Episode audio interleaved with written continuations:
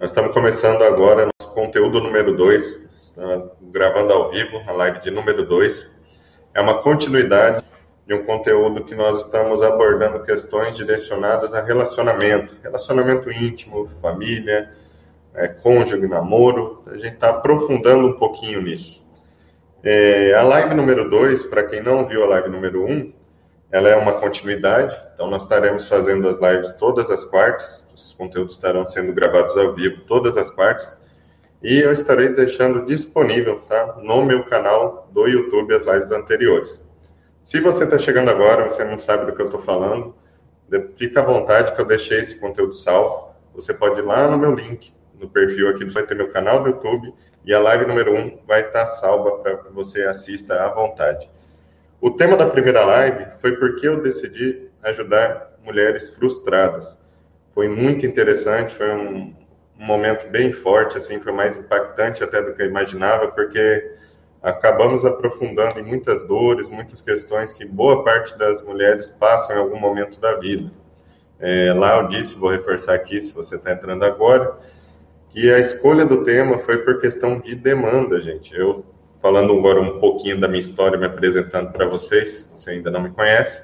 Eu sou formei em 2008, atuei em algumas áreas, atuei na área educacional, atuei em presídio, ML, é, AMA, Casa dos Autistas, Pestalozzi, atendimento com crianças especiais, até que em 2010 eu abri a minha clínica particular, meu primeiro cantinho. E essa escolha foi justamente por causa disso, porque essa demanda de mulheres, que é o meu maior público, essa demanda de mulheres que estão tendo dificuldade em se realizar, se realizar como um todo, mas se sentir bem, estar bem consigo, estar bem na relação, é, ter sua visão de realização profissional fluida, questões até de espiritualidade, saúde física e mental, tem aparecido com muita frequência. E daí, um dos pontos que tem frustrado muito é a questão dos relacionamentos. E não precisa imaginar um relacionamento, ah, que tipo de relacionamento? Relacionamento íntimo, tá? Então pode ser, eu tendo caso de namoros, eu tendo caso de união estável, pessoas que moram juntas, mas não são casados no cartório ou algo é, relacionado à igreja, e pessoas que já têm casamento de longo prazo, né, que têm filhos, etc. Agora eu quero falar com vocês é, fazer uma perguntinha rápida, na verdade. De onde você está me assistindo? Para eu saber, a gente está passando esses conteúdos, esse conteúdo está sendo transmitido tanto aqui no Instagram, no YouTube, como no Facebook. E para mim é muito bem de onde você está vendo esse conteúdo, para a gente poder estar tá dando uma atenção melhor para cada rede, no sentido de te proporcionar melhor experiência nesses momentos que nós estamos criando, tá?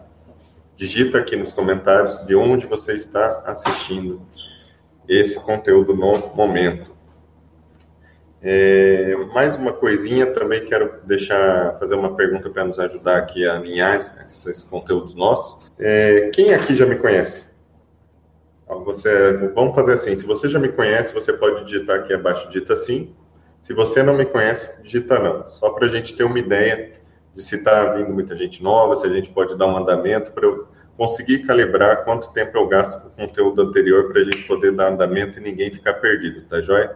Então digita aqui nos comentários se me conhece sim, se não me conhece, não.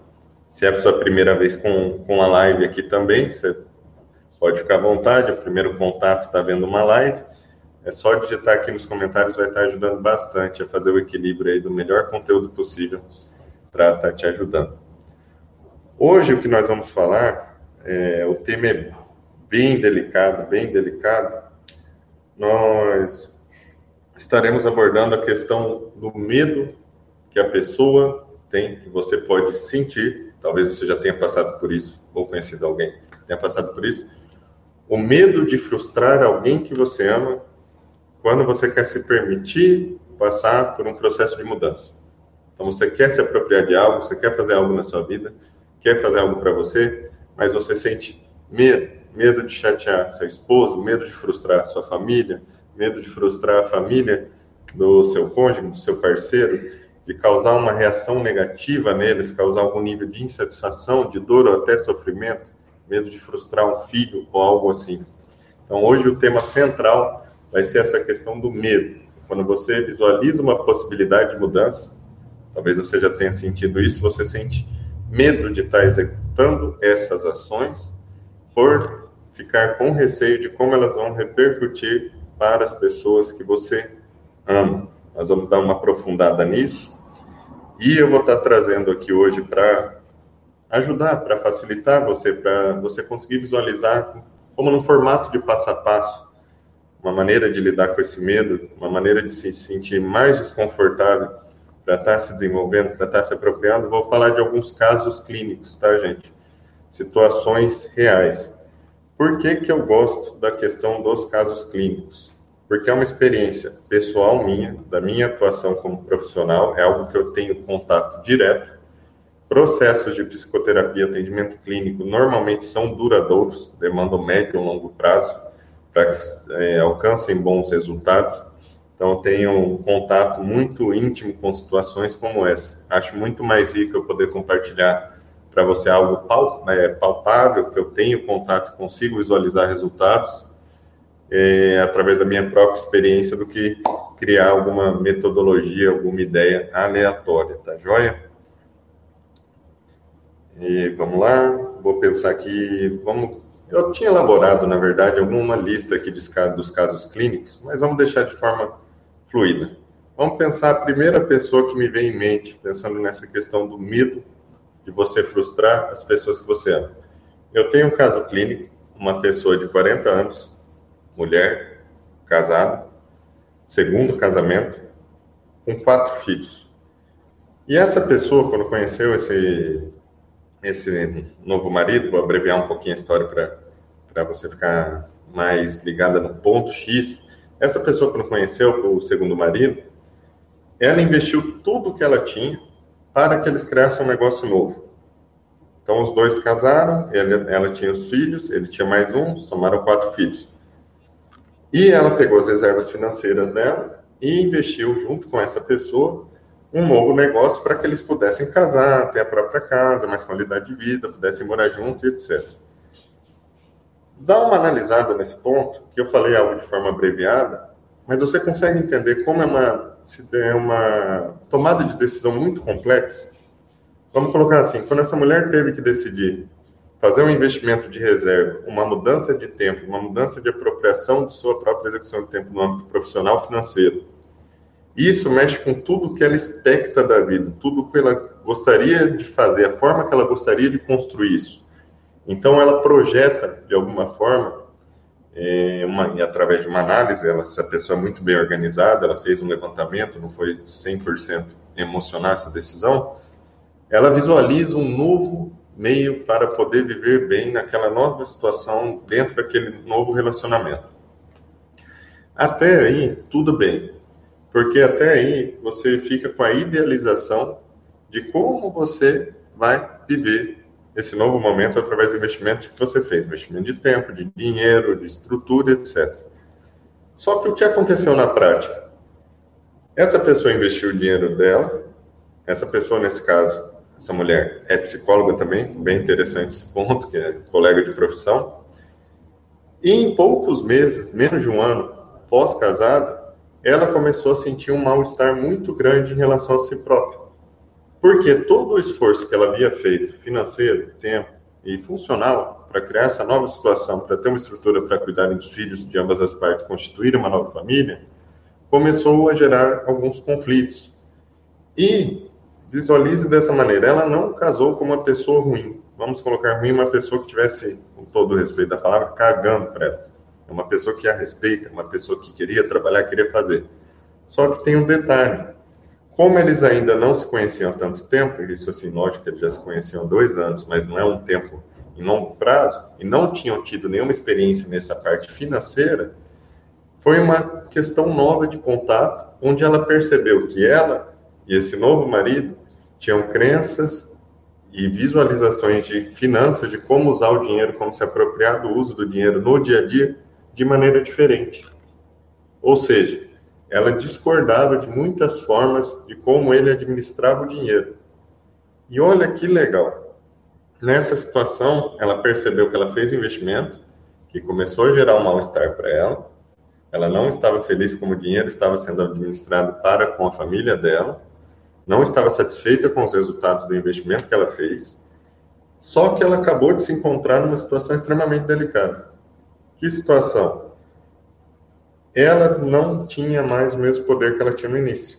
Ela criou um contexto, agora tem uma família, tem uma organização em cima de uma nova empresa, os coleginhos dos filhos, com os convênios da Unimed, CACI, qualquer convênio dos filhos, dentista do filho, a conta da casa, o almoço da casa, o IPVA do carro, tudo foi arredondado em cima dessa nova condição. E ela começou a se sentir frustrada. Por isso que a gente até fez aquele primeiro tema apelando para essa palavra frustrada. Eu sei que ela pode ser desagradável de ouvir, pode ser forte, pode ser impactante, soar até com um tom agressivo. Mas não leve para esse lado, leve pelo lado de perceber que você se deu conta e que uma realidade não te cabia mais. Quando ela se deu conta disso, ela começou a sentir vontade de atuar novamente, por exemplo, com mais intensidade na própria psicologia, que é a área de atuação dela. Só que ela tinha que demandar o tempo dela para a empresa, ela tinha que cuidar dos filhos e ela não conseguia mais fazer uma atuação na área da psicologia para agregar valor financeiro e realização profissional. Também teria que ser feito novamente o investimento. Você consegue observar como a situação vai tomando forma e ela vai ficando complicada? Imagina assim, se essa mulher se posiciona e fala, ó, seguinte, eu não vou mais lá na empresa trabalhar seis, quatro, oito horas por dia no que eu ajudo, eu vou ficar menos tempo em casa, então não vou dar, conseguir dar atenção integral para os meus filhos, para executar a minha atividade que eu preciso equilibrar ela para eu ter saúde, para eu ficar bem e para eu agregar um resultado dentro de uma competência que eu tenho que também é possível de monetizar. E nesse ponto, possivelmente aí a gente fala do, a gente volta ao nosso tema, né? Possivelmente vem o medo do que meus filhos vão pensar de mim, por exemplo, o medo do julgamento do marido, de perceber ou julgar, através da percepção dele, que esse é um movimento egoísta, né? já que estão com a família formada, naquelas condições que quiseram, como que a pessoa vai decidir fazer algo para o próprio bem-estar? Isso é muito delicado, vocês conseguem entender que isso é um movimento simples. Eu trouxe justamente, me veio em mente esse primeiro caso clínico, tá, gente? É um caso real, respeito em questão de sigilo, não passa alguns detalhes e nomes por respeito e código é, de ética que eu não, não posso transcender algum nível de privacidade, mas eu posso dar o relato da ideia para que vocês entendam.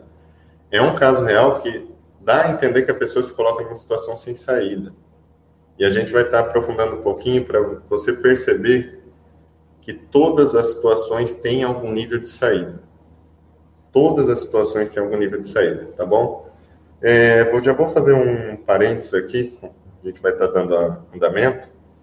É, se você tiver alguma pergunta relacionada a qualquer questão desse tema, do medo de frustrar as pessoas que nós amamos, ao decorrer aqui da live, você clica aqui no ponto de interrogação e deixa a sua pergunta, porque no final eu vou separar alguns minutos, um momento bem especial, para estar entrando em contato com a sua particularidade, a particularidade daquilo que você está vivenciando, que você está perguntando, para que a gente possa abordar um trechinho aí da sua contribuição, do seu questionamento, da sua ideia, do, da dúvida talvez que você tenha de como isso se dá.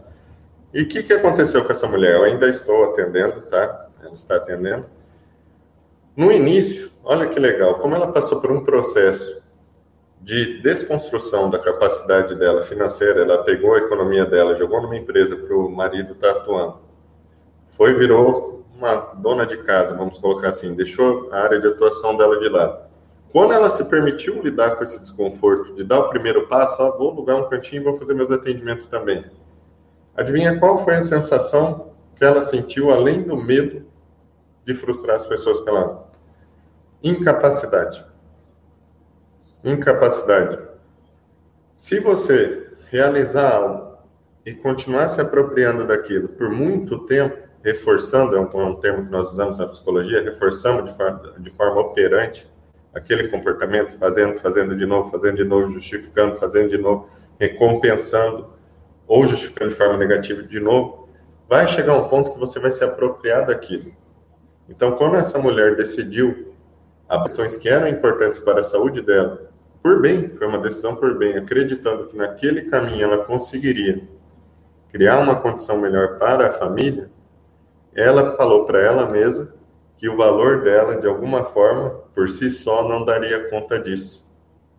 E aqui entra o primeiro ponto que eu quero deixar bem claro de como lidar com essa questão do medo de frustrar as pessoas que amamos. O jeito mais fácil de você vir a frustrar a pessoa que você ama, não importa o contexto, a gente exemplificou um pouquinho a questão profissional, mas a gente vou trazer outros contextos.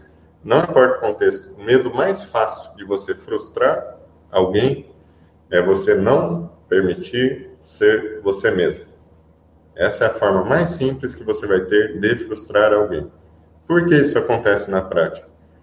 Quando você deixa de se apropriar da sua própria capacidade, lembra que ela fez o investimento com uma ideia de que algo delegado principalmente à imagem do marido fosse suprir a estrutura da família, das seis pessoas, os filhos e ela.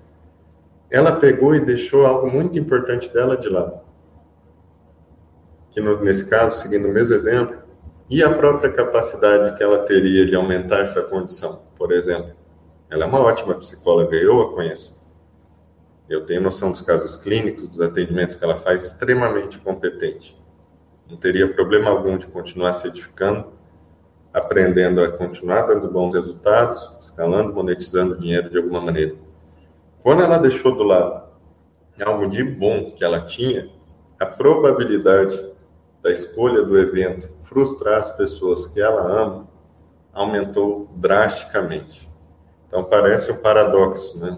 É, Tem-se a ideia, acho que um ponto é muito valorizado na nossa cultura e ele é erroneamente valorizado, muito erroneamente, não feito a sua religião, nem espiritualidade, nem nada disso, mas a ideia do sacrifício ser algo extremamente bonito.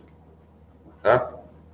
A gente tem muito forte na nossa cultura, principalmente porque vem uma cultura advinda de catolicismo, de questões evangélicas, muita questão europeia nesse quesito vida.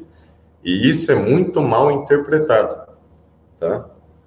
A mulher, principalmente pela questão que já envolve a maternidade, a cobrança social em cima dela, dela ter que gerenciar e fazer a e a casa depende da mulher, é ela que gerencia toda essa questão mais emocional afetiva dos vínculos interpessoais, incluindo o relacionamento, já existe essa cobrança para cima da mulher. Se você é mulher, você sabe do que eu estou falando. Já tem uma pressão em cima de você que você tem que lidar com tal coisa, que você tem que abdicar outra coisa, é você que tem que resolver. Vem a ideia de que o sacrifício vai proporcionar um resultado positivo. A ideia é totalmente errônea? Não, não é totalmente. Vou ser bem franco com você. Conheci, lendo, meia dúzia de espécies. Jesus de Nazaré, Gautama Buda, Gandhi, uma meia dúzia eu li, conseguiu fazer isso. Conseguiram realmente trabalhar conceitos totalmente abstratos e ter resultados extremamente positivos. Mas para nós que estamos em outro nível de frequência de consciência, às vezes do seu sacrifício não vem nada, só vem dor, só vem sofrimento. E eu não estou dizendo isso para desmerecer todo o esforço que você faz. Imaginando o mesmo exemplo que citamos, uma pessoa que ela sacrificou a própria carreira, entre aspas, ela sacrificou uma liberdade financeira que ela poderia ter, visualizando que aquele sacrifício daria um resultado melhor para marido dela e para os filhos dela e dele, se torna de alguma forma dela também, né? uma nova família. E esse resultado, esse primeiro ponto, deu errado, errado no sentido de não ser satisfatório, tá? Não existe o errado de não correto. Foi uma experiência que não foi funcional, não deu o resultado que ela expectava, porque o primeiro erro foi deixar de se apropriar do que ela tinha de melhor. Você consegue entender o lado lógico disso? Imagina seu filho. Eu tenho um filho, eu sou pai. Tenho um filho de 16 anos. Se eu vou ter um contato com meu filho, qual é a chance dele viver melhor comigo? Eu estando bem? Feliz? Trabalhando, atuando, fazendo as coisas que eu gosto, tendo lazer da minha maneira? Ou eu me sacrificando? Sempre com peso, sempre com desgaste, sempre com nível de resultado em escassez. Com qual pai vocês acham que essa criança gostaria de se relacionar melhor e o desenvolvimento dela iria fluir melhor? Agora imagina para você que talvez seja mãe. Você possivelmente conhece mães, né? Ou teve a sua própria. A coisa que mais dá alegria a qualquer pessoa é ver o outro bem. Isso é totalmente diferente de sacrifício. É a margem oposta. Voltando no mesmo exemplo, hoje, essa, esse caso clínico que eu estou passando para vocês, essa pessoa voltou a atuar, está trabalhando, ela estava com está ainda com transtorno depressivo moderado, com comorbidade, integra transtorno de ansiedade generalizada, para quem não conhece a abreviatura. Os sintomas diminuíram abruptamente. Ela está conseguindo se relacionar com muito mais qualidade com os filhos. Os filhos estavam afastados dela, dando menos valor a ela, porque já era uma consequência natural da diminuição de valor que ela própria deu para ela, sem perceber. E os resultados financeiros também, que é o de fundo, né? Eu sempre falo dinheiro é sempre uma consequência, voltaram a surgir. Inevitavelmente a pessoa começa a se sentir melhor, começa a se requalificar, se posicionar, aprender coisas novas, se sentir bem, e as coisas começam a acontecer. Eu vou pedir para você mais um detalhezinho.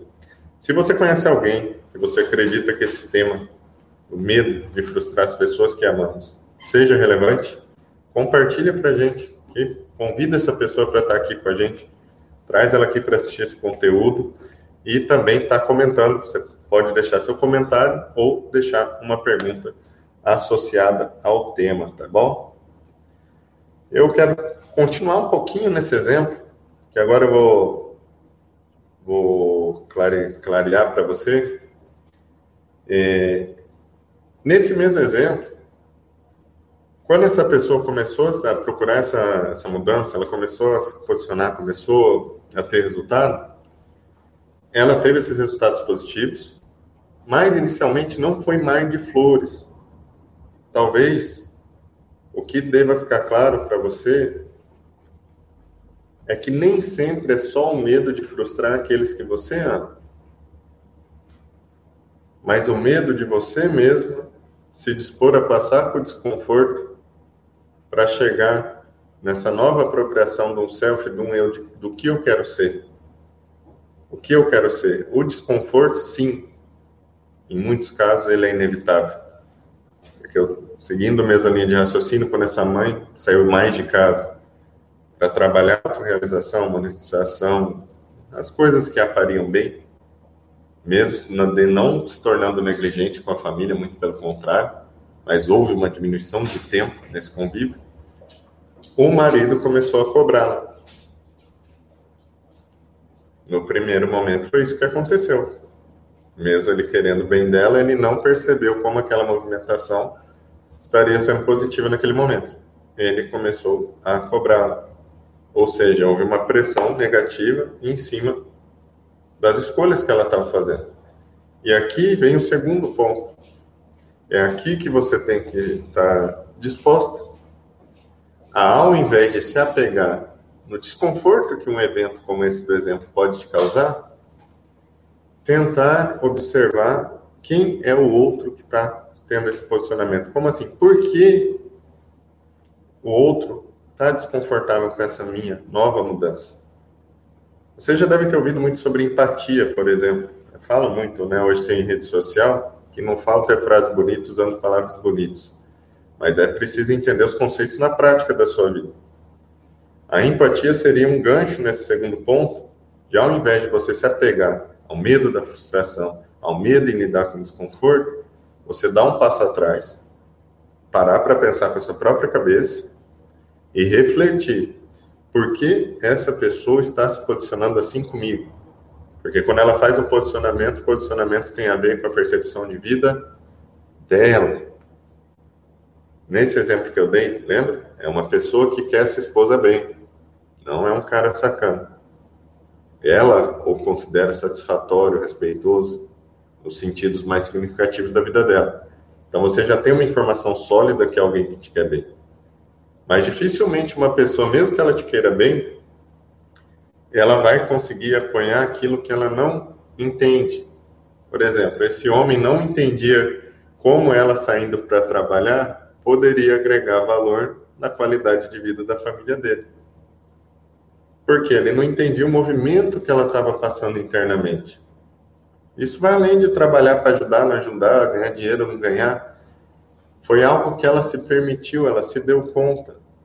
Ela visualizou que aquilo faria bem, que a tornaria uma pessoa melhor, a tornaria uma mãe melhor, a tornaria uma mulher melhor, uma cidadã melhor. Era muito significativo para ela. Só que é uma mudança, é um movimento novo. Como que uma pessoa, ah, mas é meu marido, é outra pessoa. Ela não, ela não, tem como acompanhar o seu movimento todo de imediato. Porque a própria pessoa que está em movimento, quando você está tentando fazer alguma coisa diferente, se apropriar de maneiras mais edificadas, funcionais, para lidar com uma situação, para lidar com o contexto, você mesmo pode ficar confuso. Porque tudo isso está sendo trabalhado. As mudanças de vida que ocorrem quando a pessoa permite lidar com esse medo, permite lidar com esse medo da frustração, com esse medo do desconforto ao próximo. As mudanças, elas são gradativas. Dificilmente você vai conseguir mudar algo na sua vida. Ah, tem um tal jeito que não funciona muito bem na minha relação e, e eu sei que isso me faz mal, isso está me, tá me desgastando.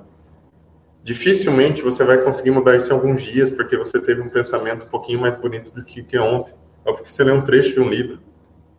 Você é um ser humano repleto de experiências, de memória, com genética, com fatores fenótipos, tudo aquilo que você absorveu do meio das suas relações desde lá da primeira infância a gente vai chegar aqui, seria totalmente injusto com você mesmo você achar que um pensamento bonitinho vai criar uma realidade nova na sua vida. Até por isso, eu dei exemplo dos espécimes diferenciados. Jesus Cristo conseguia, né? Concretizar uma, realizar, uma realidade com um único pensamento. Ele em quantos bilhões até hoje? Não se cobre nada muito além da sua capacidade. Não olhe para mim achando que eu estou falando isso, visualizando que você não tem capacidade. É justamente o contrário.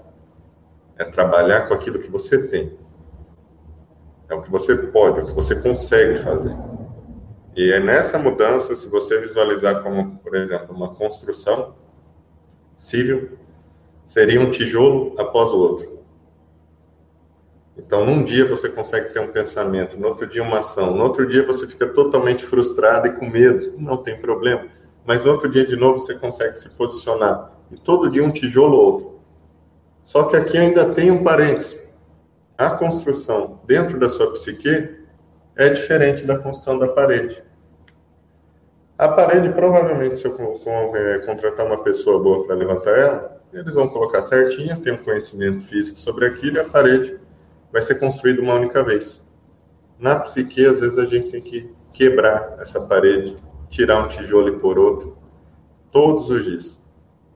Até que a gente aprenda a nossa própria receita. O que é essa receita? Como eu realmente sou? O que eu realmente quero me apropriar? Essa mulher, do exemplo, quando ela foi, se permitiu ser ela mesma, ela permitiu trabalhar, ela conseguiu acessar conteúdos existenciais dela o que é isso? O que é significativo para ela? Por que eu estou aqui? Da onde eu vim? Para onde eu venho? O que eu penso que eu quero da vida? O que é importante para mim? Quais resultados eu quero ter? O que eu penso sobre trabalho? O que eu penso sobre maternidade? O que eu penso sobre paternidade? O que eu penso sobre dinheiro, família, homem, Deus? Qualquer coisa que seja significativa para essa pessoa, ela se permitiu tocar isso. E parece uma coisa de outro mundo, né? Ah, mas isso as pessoas pensam. Não penso. Te convido a fazer esse pensamento. Te convido a fazer essa reflexão. Se questione. O que você pensa da vida? O que você pensa sobre maternidade? O que é ser mãe? O que você quer como mãe? Ou como filha, talvez, se você não é mãe. Né? O que você quer num relacionamento conjugal? Para que relacionamento? O que você espera de uma relação? O que você considera como ideal dentro de uma relação? Vai um passo adiante. Até onde você está disposto a desconstruir paredes e levantar tijolos novamente, transmutar, se modificar, para que esse conceito existencial possa ser aplicado e virar uma realidade na sua vida. Até onde você está disposto? Bate de cara com o tema. O medo de desconfortar as pessoas que eu amo. Se eu te falar de uma forma abreviada, fica muito simples. Eu acredito que você não precisa ter medo para desconfortar. De desconfortar as pessoas que você ama, porque inevitavelmente você tendo melhores resultados para você, você vai compartilhar de forma benevolente essa realidade com todos próximos. E isso por si só vai criar uma realidade melhor. Mas você sabe, não adianta eu falar alguma coisa de forma intelectual, racionalizada aqui.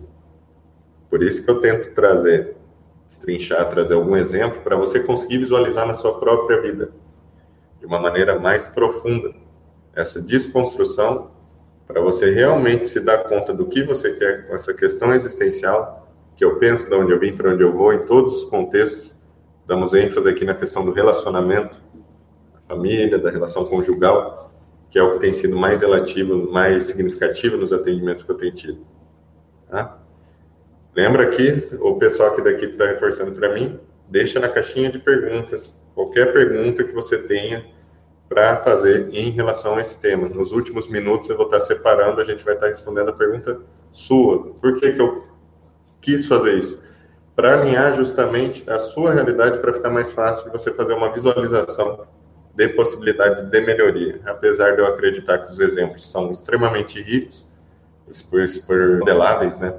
quando visualizamos que alguém vivencia tal coisa de alguma forma, fica notoriamente mais fácil de visualizar uma execução através da experiência do outro, mas quando você pega a sua própria, ela é ainda mais rica. E vamos lá, vamos, já que a gente está falando de medo, vamos para cima. Vamos criar uma hashtag para a gente registrar esse momento aqui nosso?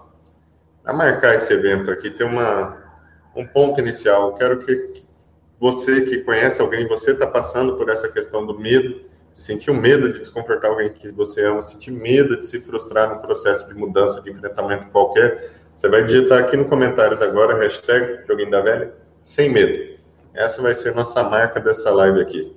É, como eu disse para vocês, esse conteúdo não é um conteúdo isolado, a gente está elaborando é todo um sistema didático para estar tá trazendo os mais variados temas que vão poder agregar algum nível de, de melhoria, de evolução nas questões do seu relacionamento, da sua saúde. Essa é a nossa live número 2, nosso conteúdo número 2. E vamos estar tá dando cada vez mais uma aprofundada, vamos estar tá lapidando, chegando. Então, deixa aí a hashtag sem medo, se você está disposta a trilhar, seguir esse caminho aqui para a gente aprender junto maneiras mais edificadas, mais funcionais para que você tenha qualidade de vida nos seus relacionamentos, tá joia? E agora, vou voltar nesse mesmo exemplo, bem um pouquinho mais fundo, e eu vou pegar pesado, mas é uma realidade. Essa pessoa do exemplo, me, me choca até lembrar, é, recentemente, dias, perdeu um filho. Tá? Isso não é uma história com ele, é uma história com a gata, né? Real. E por que, que eu estou compartilhando esse evento? Porque ela descreveu, ela mesma descreveu, que se ela não tivesse fazendo toda essa movimentação para lidar com os níveis de percepções dela sobre a própria vida, para se sentir melhor, para correr atrás, para se satisfazer, ela não teria forças agora de seguir em frente. Então, uma pessoa que eu conheci, eu atendê-la em torno de meses, e no início apresentava uma apatia enorme em relação a tudo, principalmente em relação à família e, os, e o relacionamento íntimo, hoje conseguiu descrever que sabe que tem que seguir e visualiza um caminho. E por que, que ela visualiza o caminho? Lembra do primeiro e segundo passo? Ali se permitiu enfrentar, entrar em contato com coisas que ela acreditava que ela precisava executar, hoje ela mesma diz que precisa seguir em frente e vai te dar forças para executar para o bem dos filhos, para ajudar essa família a se reestruturar. Você tem noção do que eu disse? Perda de um filho. Eu não sei mensurar o nível dessa dor. Tenho meu, tenho um filho único, felizmente está saudável.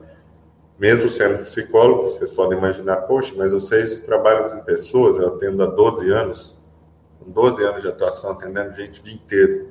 Então você sabe como a pessoa se sente? Não, não sei. Eu pesquiso, eu me permito entrar em contato para ajudar essa pessoa a entender como ela se sente. E é, e é essa minha provocação, é isso que eu quero para você. Eu quero que você visualize um exemplo desse e reflita se na sua vida tem algum ponto que você deixou algo bom em você de lado, ou deixou de construir algo que você considerava necessário, essencial para estar bem, para ser feliz, e hoje você não está se sentindo bem. Hoje talvez você esteja se sentindo frustrado, fracassado, insatisfeito, triste, apático. E, como eu tinha falado também anteriormente, lembra? Comportamentos repetidos várias vezes, reforçados, termo que nós psicólogos usamos, tendem a se tornar o normal. Você se apropria de uma realidade muito distante daquilo que você imaginava ter. E não é tão simples mexer. Você sabe que não é. Mas você sabe por que não é? Imagina só. Toda a sua visualização do que você expecta ter na vida. Ah, vou ser uma mulher assim, vou casar assado, vou ter um relacionamento assim, vou trabalhar assado, vou ter minha dependência, vou ter ou não vou ter filho. Tudo é moldado desde quando você é uma criancinha. Talvez você nem lembre muito da sua infância, mas o modelo das relações que você viu através dos seus pais, o modelo das relações que você viu nos primeiros contatos escolares, nos primeiros contatos sociais. Tudo aquilo foi moldando uma ideia do que você considerava como ideal ou não. Ah, Júlio, por que você está falando isso? Porque aqui eu quero chegar no terceiro ponto, e eu acredito que é o mais significativo desse nosso conteúdo.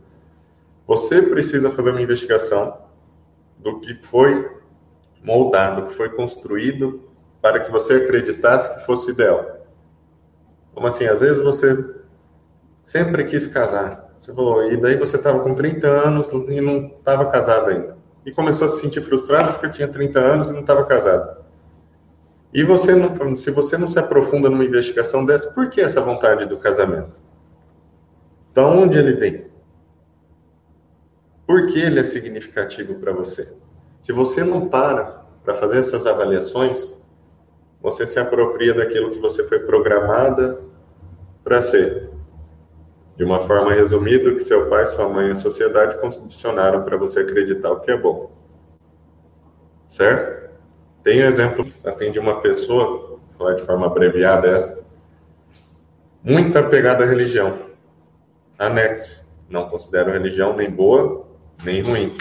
Considero boa se der um resultado positivo na vida daquele ser humano, e ruim se der um resultado ruim na vida daquele ser humano. Então, não estou aqui para julgar alguma religião, mas esse cliente trouxe, essa cliente, desculpa, trouxe essa questão da religião. Depois de alguns atendimentos, essa mulher era casada, estava em um ano de casamento. Ela percebeu que o relacionamento não tinha como funcionar, muito diferente do caso anterior. Esse homem começou a desrespeitá-la, começou a se tornar uma relação inviável havia grosseria, desrespeito, falta de cumplicidade, falta de empatia e, por fim, falta de amor, falta de cuidado, falta de amizade. Essa condição foi se formando um ano. Quando ela foi separar dessa pessoa, se afastar para voltar e retomar, né? Então ela foi lidar com medo da frustração, ela foi para o enfrentamento, ela foi lidar com, com medo do que as pessoas pensam, né? O que, que a família da pessoa vai pensar, que eu já sou amigo dos pais dela, o que, que meus pais vão pensar, que eu saí de casa e agora eu tenho que voltar atrás. O medo, como um todo, de qualquer tipo de manifestação contrária à sua decisão. É aquela pedrinha que está discordando do que você visualiza como decisão. Em uma sequência de atendimentos, ela se deu conta que ela estava extremamente com medo de separar, sabe por quê? Porque lá na instituição religiosa dela, quando ela casou, foi dito que o que Deus une, o homem não separa. E para ela isso era extremamente significativo. Isso surgiu numa consulta.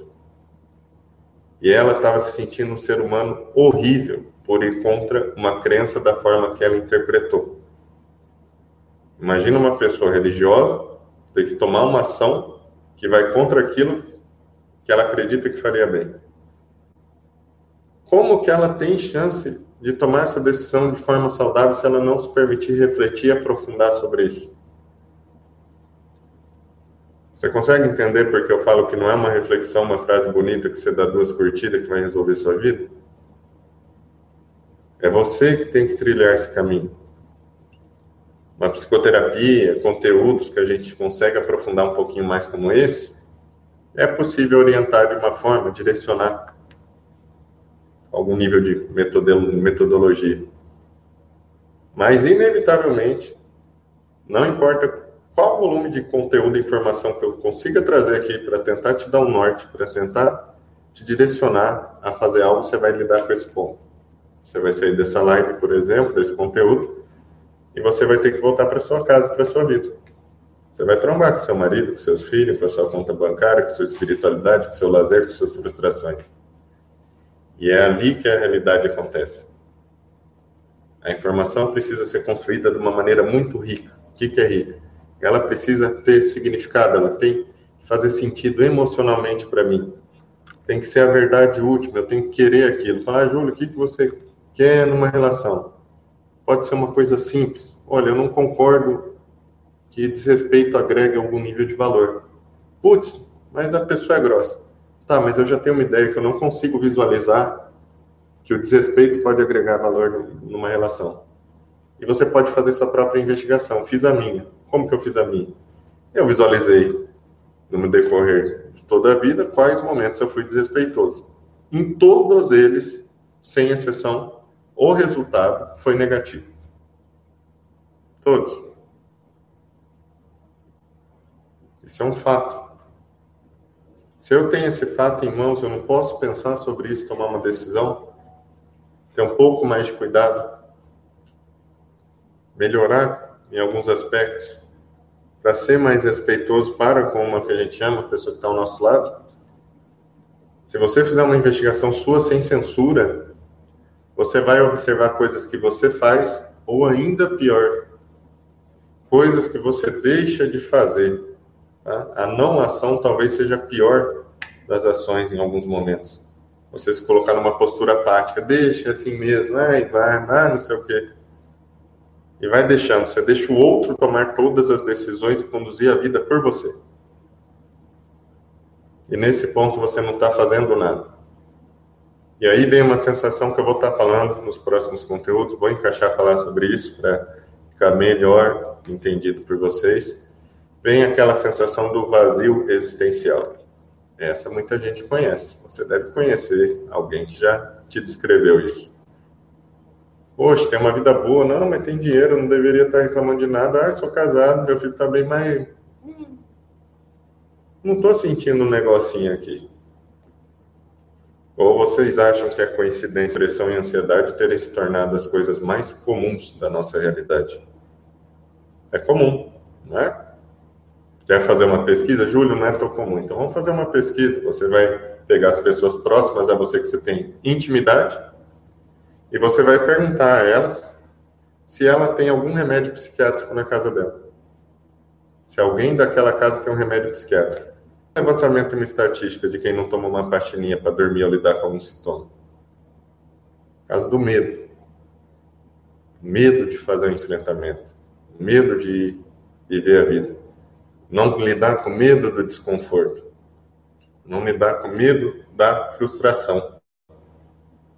Então, se você realmente quer lidar com isso, vamos lá. Digita aqui de novo para a gente nos comentários, hashtag sem medo. Vamos construir juntos algum meio de lidar com isso de uma maneira menos desconfortável e que venha a ser funcional. O que, que é funcional? Te dê resultado na sua vida.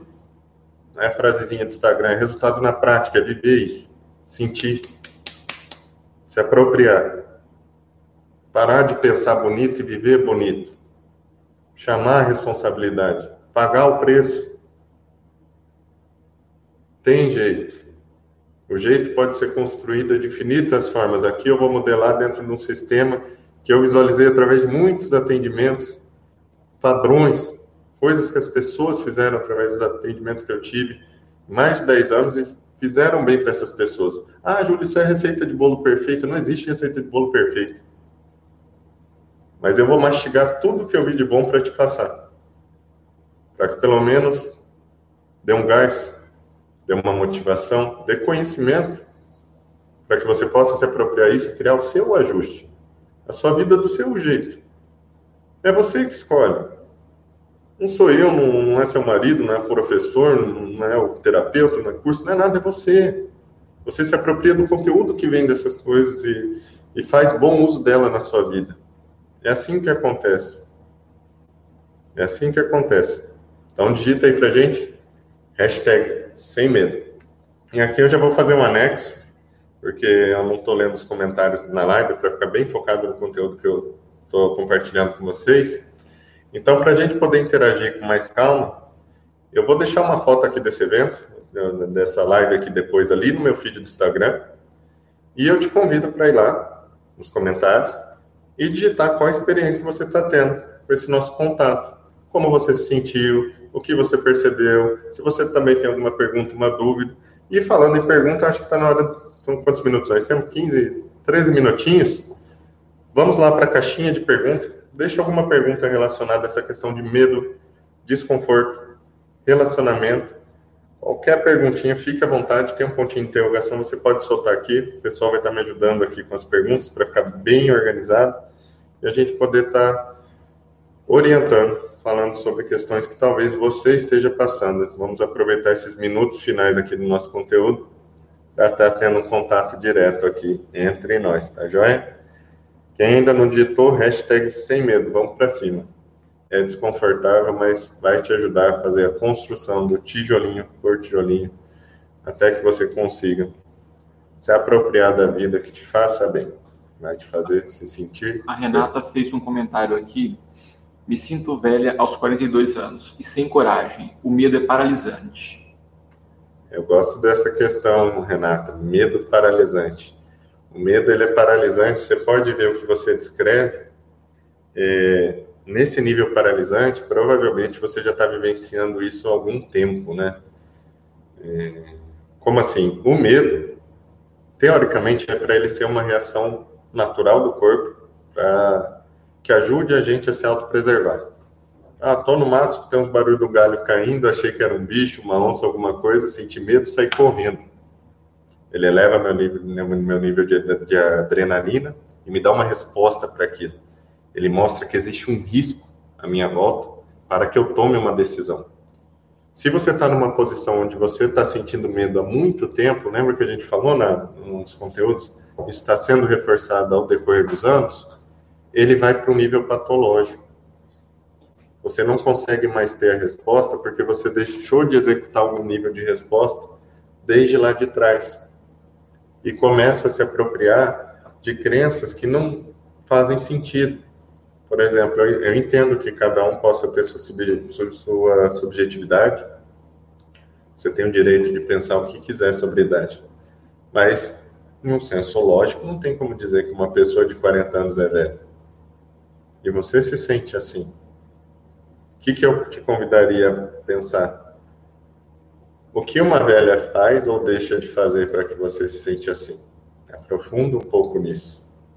Você falou de paralisia. Tenta encontrar, inicialmente, às vezes, quando você está numa situação como a sua, paralisante, não tenho muita informação, mas a gente fica travado como se quisesse pular do ponto A para o ponto B de uma vez, né? Quero sair daqui e vir para cá. Não quero mais viver assim. Quero viver assim. E às vezes você pode executar qualquer pequena coisa aqui nesse ponto que mesmo com medo você vai conseguir. Então, às vezes você não consegue fazer uma mudança total na sua carreira. Às vezes é mudança da maneira como você trata seu esposo, seu namorado. Mas às vezes você consegue se permitir se dar um cuidado no início da manhã, do dia de amanhã, sozinho. Um café mais agradável, uma conversa com assunto diferente com uma pessoa de bem dentro ou fora da sua casa, um estudo sobre um conteúdo que você acredita que pode agregar algum resultado, qualquer coisa que faça sentido para você. Quando eu falei tijolinho, esse é o tijolinho. Toda pequena ação que tem uma bagagem emocional em torno dela é um tijolinho. Então, eu te convidaria a esse sentido a tentar não imaginar uma mudança abrupta, mas imaginar uma construção. Talvez seja menos paralisante, tá joia? Mas 40 anos, velho, é sacanagem. Agora me senti velho também. Poxa, estou com 36 aqui. Ficou ruim para mim agora. Até antes dessa mensagem, achei que era mais novo. Tem mais alguma pergunta? Ah, tá, pessoal. Lembrando, tá? Que lembra que a gente falou aqui que agora vai ser um, uma sequência de, de conteúdos, nós vamos estar aprofundando. Então, aqui, como eu tinha comentado, se você assistiu a live anterior, vai lá assiste, se você não assistiu. Nós estamos com uma equipe muito legal que está me ajudando a lapidar conteúdo. O que, que eu quero dizer com lapidar conteúdo? Ficar atento realmente às necessidades daquilo que vocês estão trazendo dentro do tema que eu quero passar, que é essa questão de relacionamento, essa questão de qualidade de vida. O que vocês precisam para a gente dar o próximo passo. Então, nisso, a gente elaborou esse formato de conteúdos através de live. Quem puder assistir ao vivo, bacana, melhor que a gente tenha a oportunidade de interagir aqui. Quem não, vamos deixar os conteúdos disponíveis. E todas as quartas-feiras, até o fim do ano, nós vamos estar fazendo esse contato direto aqui, uma hora aproximadamente de conteúdo, sempre seguindo a sequência. Nós vamos ir para um, vamos para o outro. Como que é a sequência? Como que eu vou moldar ela? Eu vou pegar as perguntas, os comentários que vocês vão deixar lá na foto do feed. Time hashtag sem medo vai colocar lá o que percebeu, o que quer, o que expecta, o que vive, para saber qual que é a sua dificuldade, qual que é a sua dor, como que eu posso contribuir da melhor forma para isso, alinhar esse conteúdo com você. Você vai lá no comentário, a gente vai sempre em cima desse contato real que nós temos tendo aqui, elaborar o próximo passo. Tá joia? Tem alguma outra pergunta aí? A Tatiane falou: não preciso ser foda em tudo. Vou tatuar essa frase em mim. Tudo que eu precisava ouvir. Olha, essa é a coisa mais saudável que eu ouvi hoje, viu, Tatiana? Não precisa ser foda em tudo. Normalmente, quem é foda só se pode. Né? Desculpa a palavra.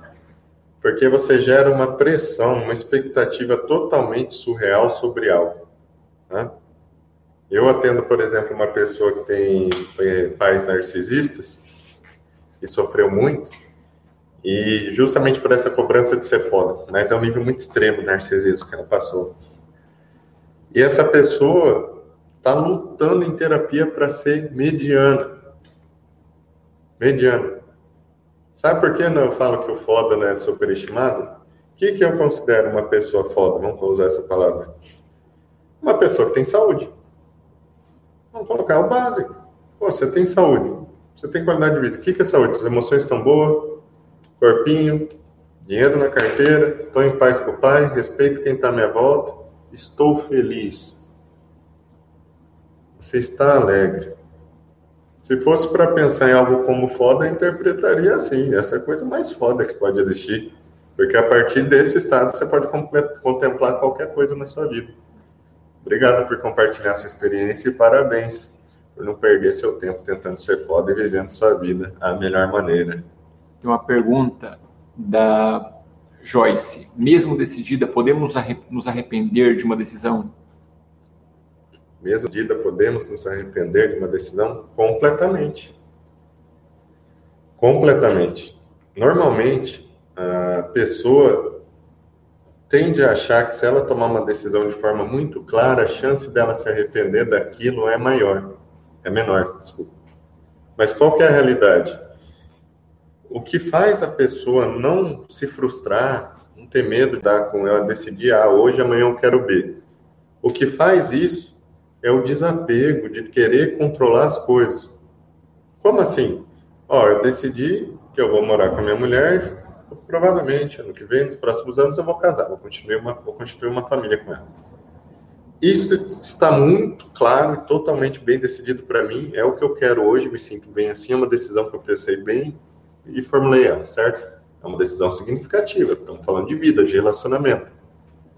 Só que daqui um ano, seis meses depois de casado, surgiu um evento novo que geraram alguns conflitos que não existiam nessa relação. Como que eu poderia saber disso antes? Você entende a desproporcionalidade, o desapego, ele também é diferente. Por isso que eu falo isso aqui, gente, é, não é birra, é que eu tenho visto como reflexões, frasezinhas, estão mais atrapalhando do que ajudando. Ah, e pratica o desapego. Ele não entende um negócio desse, fica com uma visão romântica na cabeça do que é o negócio, não tem resultado. O desapego é entender que você não tem controle sobre todas as variáveis, você não tem controle sobre o que está em torno da sua vida.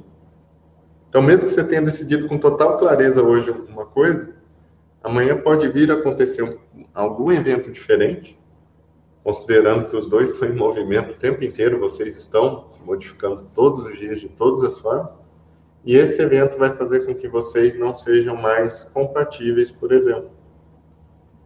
Aí entra o desapego. Imagina se você tem um apego, ah, eu decidi isso, tem que ser desse jeito, é só desse jeito que eu aceito, é desse jeito que eu quero.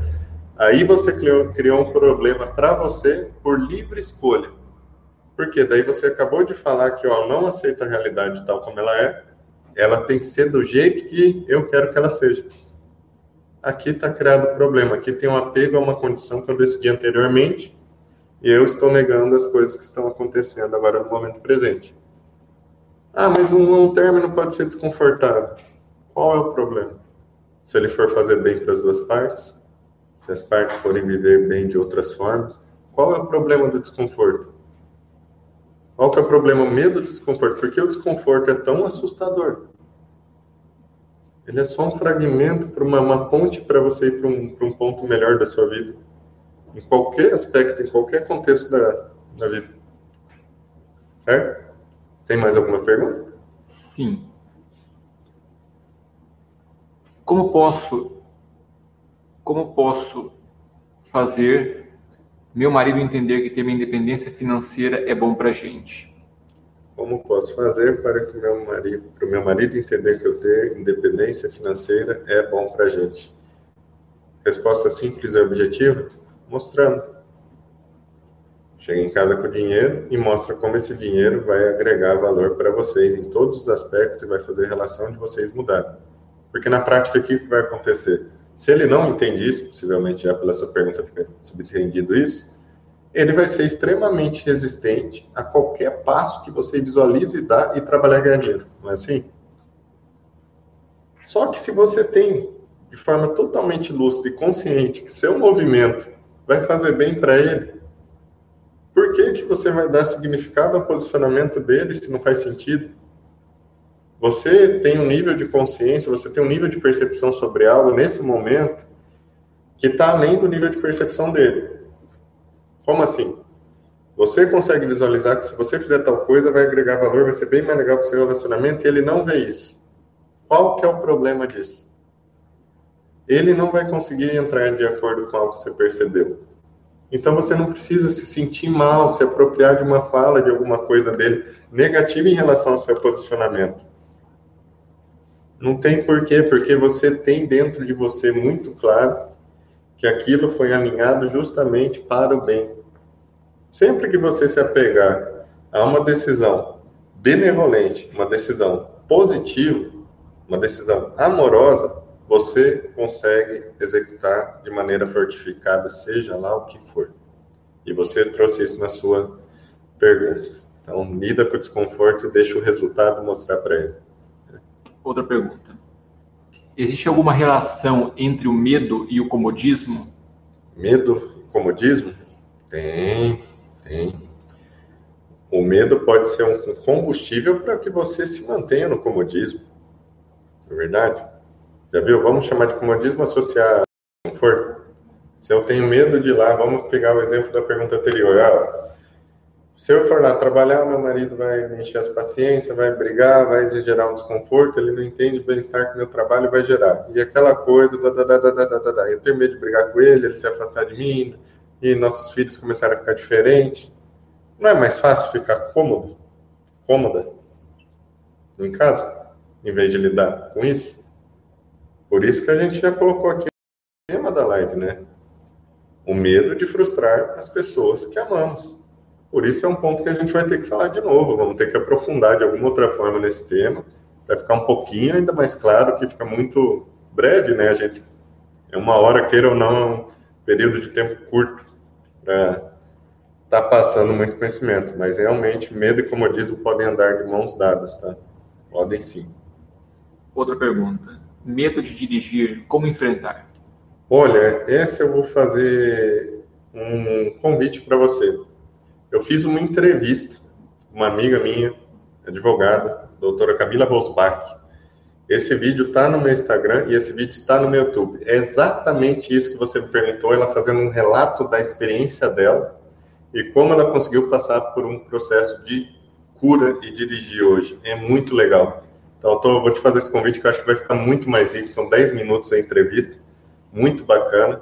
E fica à vontade também para deixar uma pergunta lá no comentário do vídeo, ou deixar uma pergunta posterior a ver esse conteúdo na foto que nós vamos tirar aqui dessa live, para aprofundar um pouquinho mais pós-conteúdo. Tem um comentário aqui onde ela diz o seguinte: Tenho medo de ser traída pelo meu marido e as pessoas que sou leal. Aí tem mais a ver com insegurança do que com traição vai ser preciso aprofundar em reflexões suas sobre a sua própria história do porquê você se sente insegura. É muito comum encontrar essa construção no contato com os pais. Desde a primeira infância isso vai sendo moldado. Isso é um problema se você não pensar sobre, porque se o medo entrar naquele nível patológico que falamos, né, de travar ou de começar a te deixar desconfortável ao ponto de você ter é, tomadas de decisões, posturas é, não saudáveis, não ajustáveis, a sua própria ação pode fortalecer que um problema no relacionamento aconteça. Não necessariamente que venha te trair, mas a insegurança por si só pode gerar um desconforto e, um, e um, alguma forma de mal-estar no outro que pode repercutir o contrário em você. Eu sempre convido as pessoas que eu atendo a chamarem um parceiro para ter mais dialética sobre as sensações que se sente. Como assim? Fala como você se sente, aprende a ter um nível de linguagem com seu próprio parceiro sobre essa sensação com ele, para que ele consiga expressar e deixar nítido, para te trazer para a realidade de que em alguns pontos você não precisa ter algum nível de desconforto e medo, porque ele se sente seguro com você, ele quer cuidar em você. E mesmo assim, o outro ponto do desapego. Mesmo não diminuindo o nível de insegurança, ainda não temos controle sobre nada. Então, uma pessoa pode me trair ou não. Eu ter medo disso acontecer não muda o fato que ela pode me trair ou não. Seria algo irracional. Outro comentário. Mudei totalmente a minha vida para melhor, mas meu esposo não aceita a minha mudança. Aí é a questão da sincronicidade. Uma coisa que acontece muito nos atendimentos, a pessoa mudou a vida dela para melhor e o esposo não aceita a mudança. O relacionamento ele funciona em sincronicidade. O que, que, é isso? Os dois pensam mais ou menos parecido e têm mais ou menos as mesmas crenças de vida, aquilo flui tudo bem. Vai indo. Quando você dá um salto, para o relacionamento continuar funcionando, a outra pessoa tem que dar um salto também. Ah, você começou a trabalhar melhor, monetizar, ganhar dinheiro, o outro acomodou. Vai dar problema. Por isso que normalmente as pessoas não mudam. Porque elas sabem que se mudar tem que terminar. Vamos dar um exemplo. Na lata. Se você melhorar muito e o outro não te acompanhar, você vai ter que se afastar dessa pessoa. Então, qual que é um movimento que a gente percebe muito? A pessoa começa a melhorar, melhorar, melhorar, e o outro não acompanhou, começou a dar muito conflito, vai acabar afastando. Regride. E aqui não cabe, na verdade, não tem nada muito bonitinho que eu possa te falar. É impossível que um casal siga bem se não desenvolver essa sincronicidade recomendo que deixe bem claro para ele que é um movimento que você passe, que você quer que ele venha para esse movimento, que consiga expressar sempre isso de forma amorosa, benevolente, que você tem um desejo que ele te acompanhe em coisas boas que você está se apropriando, mas ele tem livre-arbítrio, ele vai poder escolher ir ou não. Vamos para a última pergunta aqui, pessoal. Medo de enfrentar os desafios da vida, como superar? Enfrentando medo de enfrentar os desafios da vida. Como superar isso aí? Enfrentando. Ah, mas Júlio, só enfrentando vai resolver por si só? Não. O enfrentando vai te dar as informações do que você precisa trabalhar para superar, entendeu? Você se dispor a enfrentamento é o diagnóstico, não é a solução. Você se dispor ao enfrentamento vai te dar mais informação sua sobre você mesmo, de como você vai fazer a construção dessa nova realidade. Então, mesmo que seja muito difícil e confortável, dentro do que você conseguir, se coloque em algum ponto onde você possa enfrentar algo, não importa o nível. Agora, acabou nosso tempo, né? Quem ainda não comentou, gostei demais hoje da, da hashtag Sem Medo. Quero ver aí a gente passando junto, caminhando e diminuindo o medo do enfrentamento das situações, o medo de frustrar as pessoas que nós amamos e tendo realmente resultados melhores na vida, mais qualidade de vida, mais saúde emocional, mais saúde mental. Digita aí hashtag Sem Medo. Agora eu vou encerrar aqui. Lembra que quarta-feira que vem, no mesmo horário, às 21 horas, horário de Brasília, nós vamos estar aprofundando nesse conteúdo. Então não deixe de anotar na sua agenda. Eu quero você lá com a gente até o final dessa jornada para ver o resultado. Quero ver o seu resultado. E agora vamos lá para o feed que eu vou tirar foto para quem não deu tempo de responder, para você comentar a sua experiência, que você percebeu desse evento, como você se sentiu, ou alguma outra pergunta, tá joia? Abraço, obrigado a todos.